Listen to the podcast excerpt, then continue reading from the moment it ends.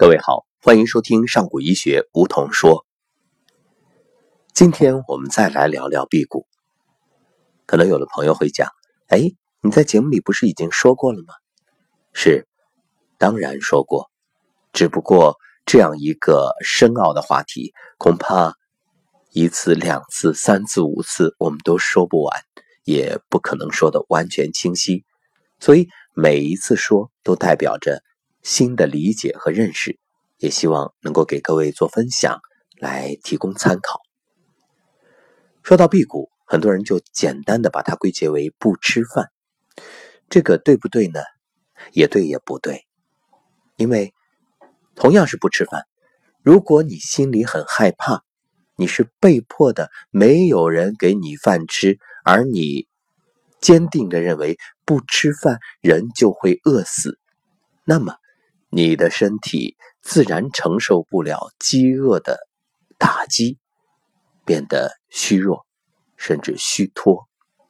这个时候，因缺乏食物和水分，就导致身体里的各个系统呢，可能出现了一些不良反应，直接导致你的生命指征出现不良的状况。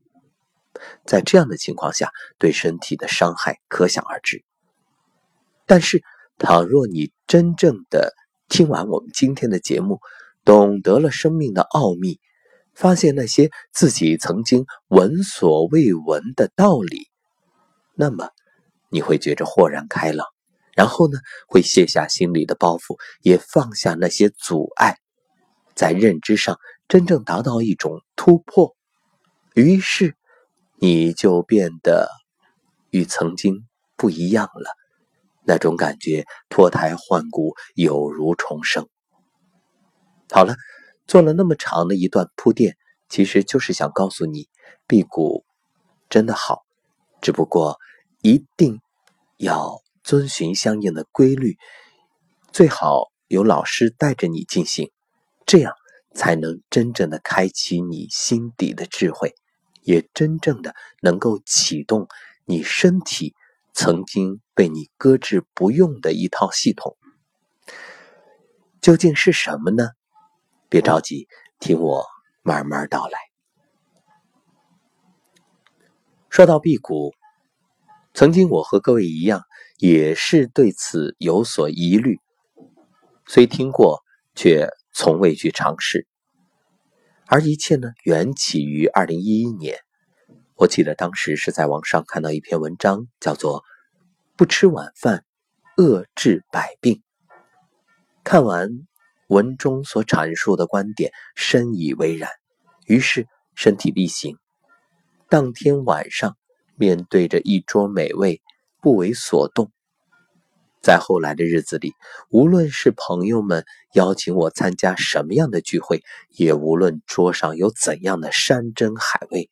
我只作壁上观，凡是有朋友劝或者问，我都微笑以答，并借机告诉大家不吃晚饭的好处。虽然人们并没有立刻接受，但是很多人听后也频频点头，深表认同。于是，就从那一刻开始，到如今，大约六年的时间。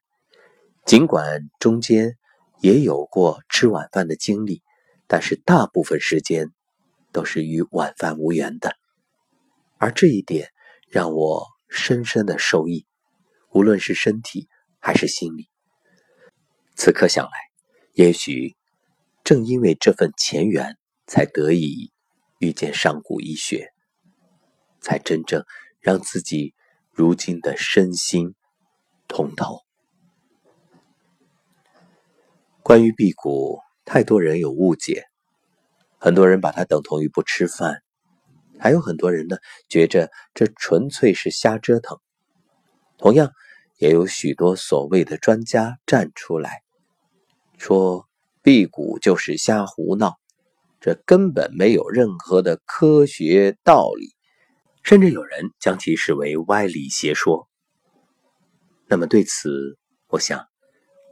不必辩驳，因为真理是真理，它未必符合你所谓的科学，因为科学是什么？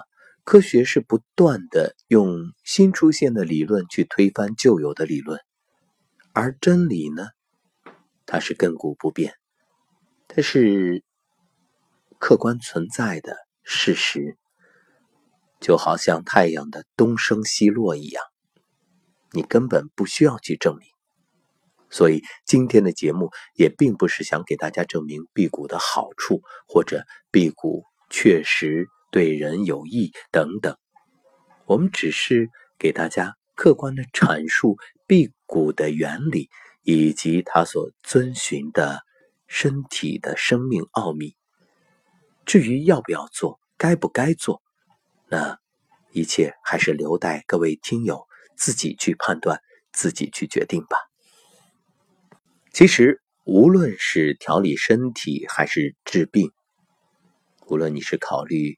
自我保养还是为别人疗疾，只要从中医的角度看待，就离不开一个根本原则，那就是阴阳。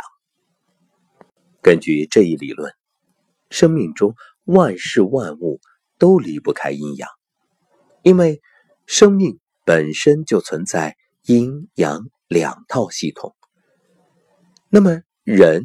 作为一个生命体，当然也不例外。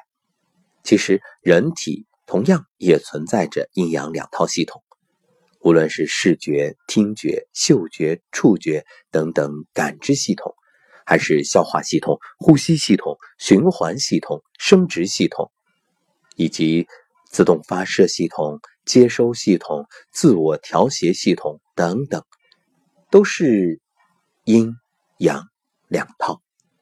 而这阴阳两套呢，有互为根本、互为因果、相辅相成、互相作用于对方。说到这儿，很多朋友可能已经恍然大悟了：这阴阳不就是说的我们的身和心吗？也就是生理和心理。没错，可能你已经隐隐约约的觉察到了什么。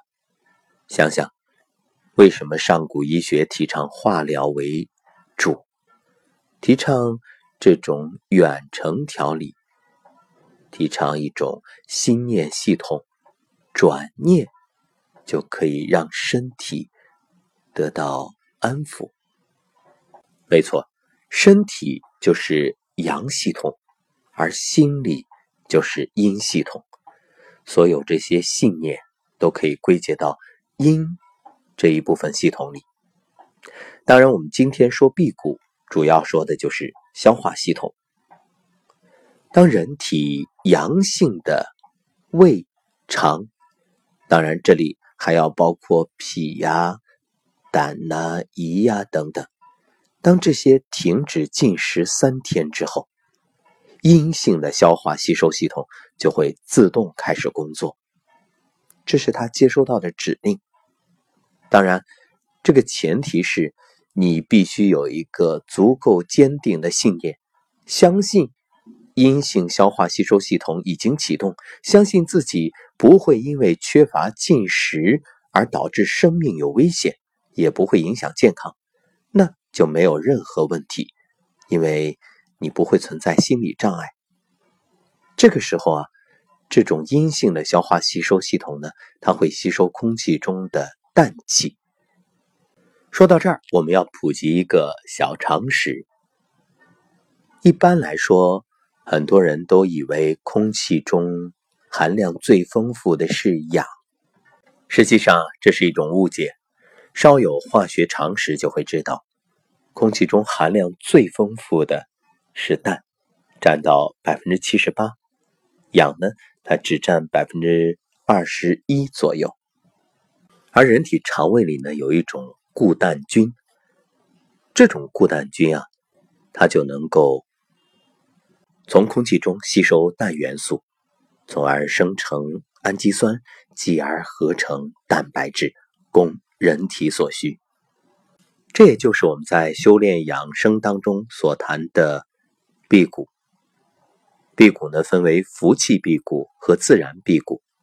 福气辟谷呢是有意识的、有特殊训练方法的，大量从空气当中去采集这种氮，和肠胃里的固氮菌相结合发生作用。而自然辟谷呢，一般来说就是。虽然没有经过专业训练，但是心中有一个坚定的信念，相信自己可以，于是这套阴性的消化系统就自动启动，开始工作。然后呢，自然的就会产生你人体所需要的蛋白质，所以完全不必担心。很多时候啊，正是所谓的杂念伤害了我们。影响了身体的健康，也导致了疾病。而通过辟谷，可以使人体的消化系统得到充分的休息调养。这个时候，它自然就启动了自愈力，就好像工厂在停工的时候检修一样。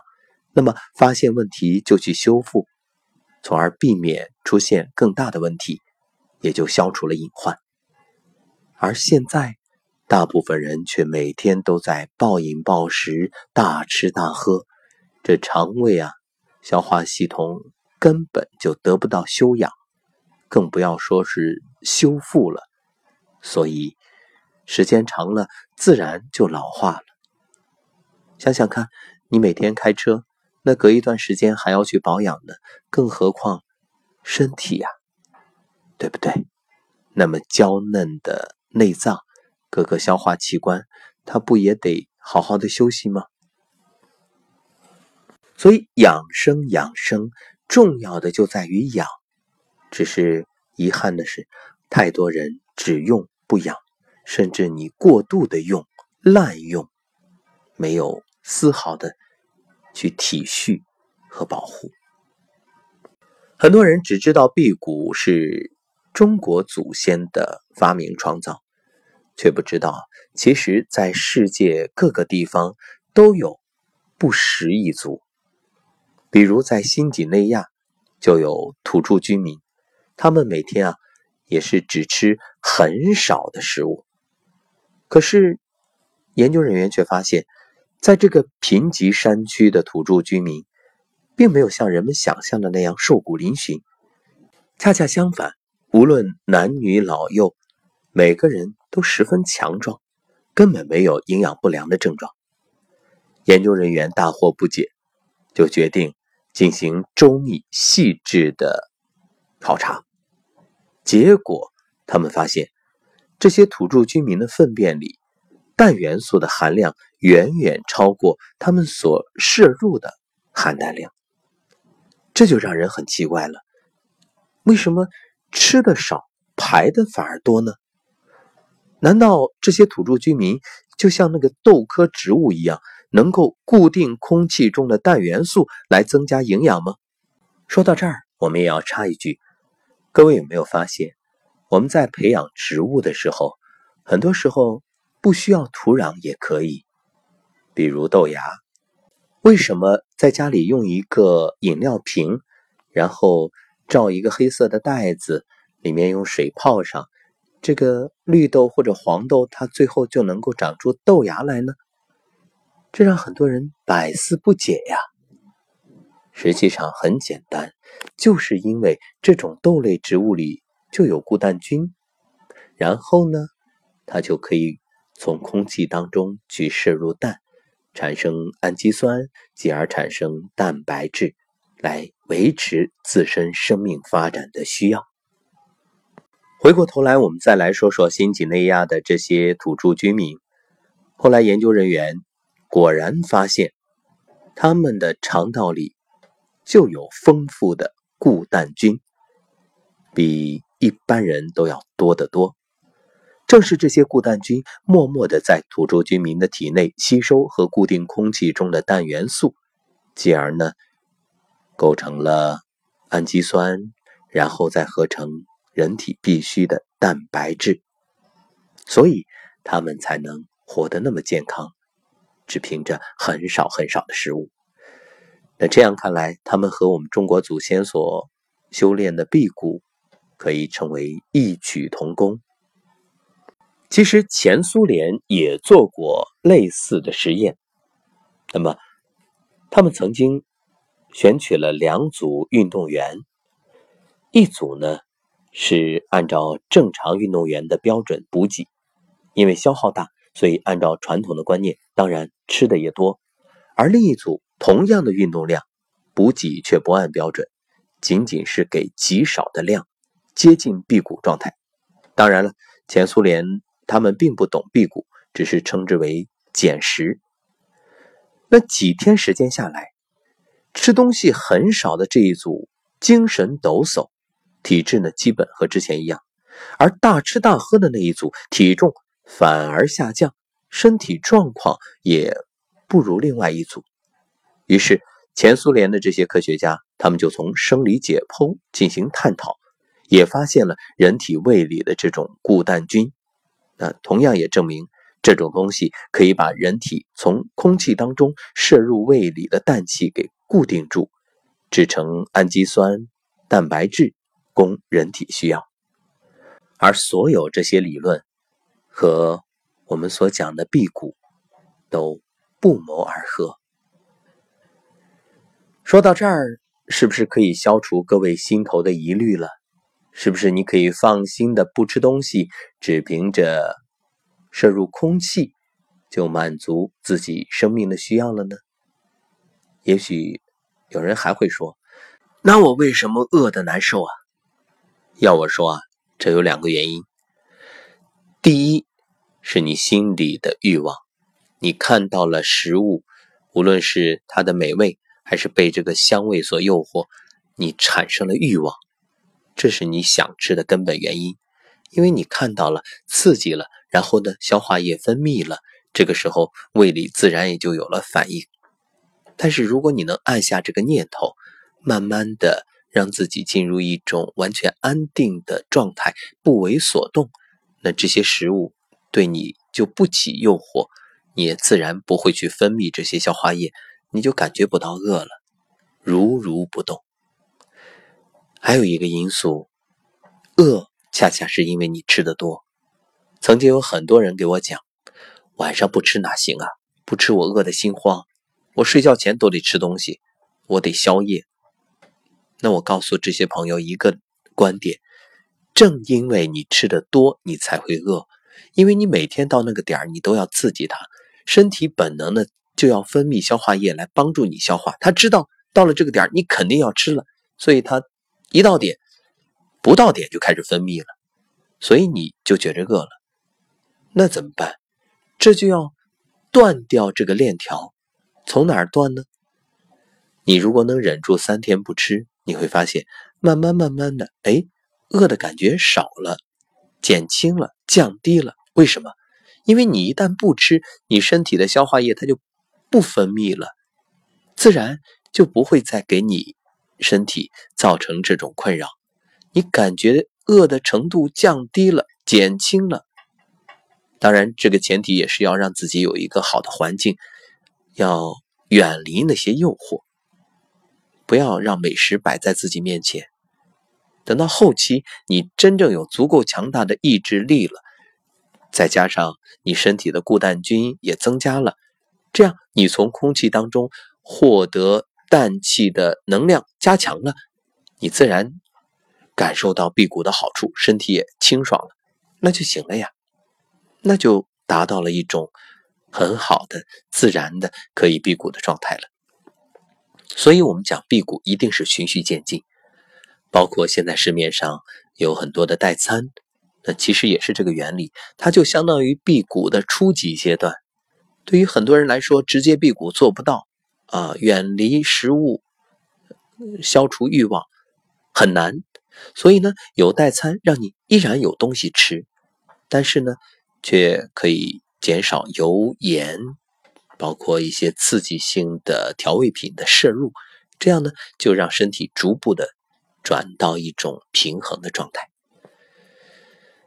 好，说到这儿，各位。对于辟谷，你是不是真的有了深刻的理解？也是不是真正能够接受并且践行了呢？还是那句老话，说不说在我，做不做在你。那可能还是有人会有疑虑。照你这么说，那人人都可以不吃饭，那我们这社会还怎么发展？那你说这市面上的种种琳琅满目的食物，岂不都是多余的？没错，如果真的从养生的角度来说，很多食物都是多余的。你到超市去看，哪一种食物拿起来不都是好多添加剂呀？这不都是人为制造的？人为什么字？伪呀，对不对？当然了，如果你要说从社会的发展，所谓的一个刺激经济这个角度来讲，那当然，你没有需求就没有消费吧，没有消费，那就无法带动、拉动这个内需，嗯，这是另外一个领域，我们今天没必要去讨论这些，我们毕竟。不是掌管经济的专家，也不是要拉动内需的官员，我们只是就事论事，只谈辟谷的好处，而最终谁能做到，谁就真正受益。好，今天就聊到这儿。关于辟谷的话题，我也要启动新一轮的辟谷了，你愿意一起吗？感谢收听上古医学梧桐说。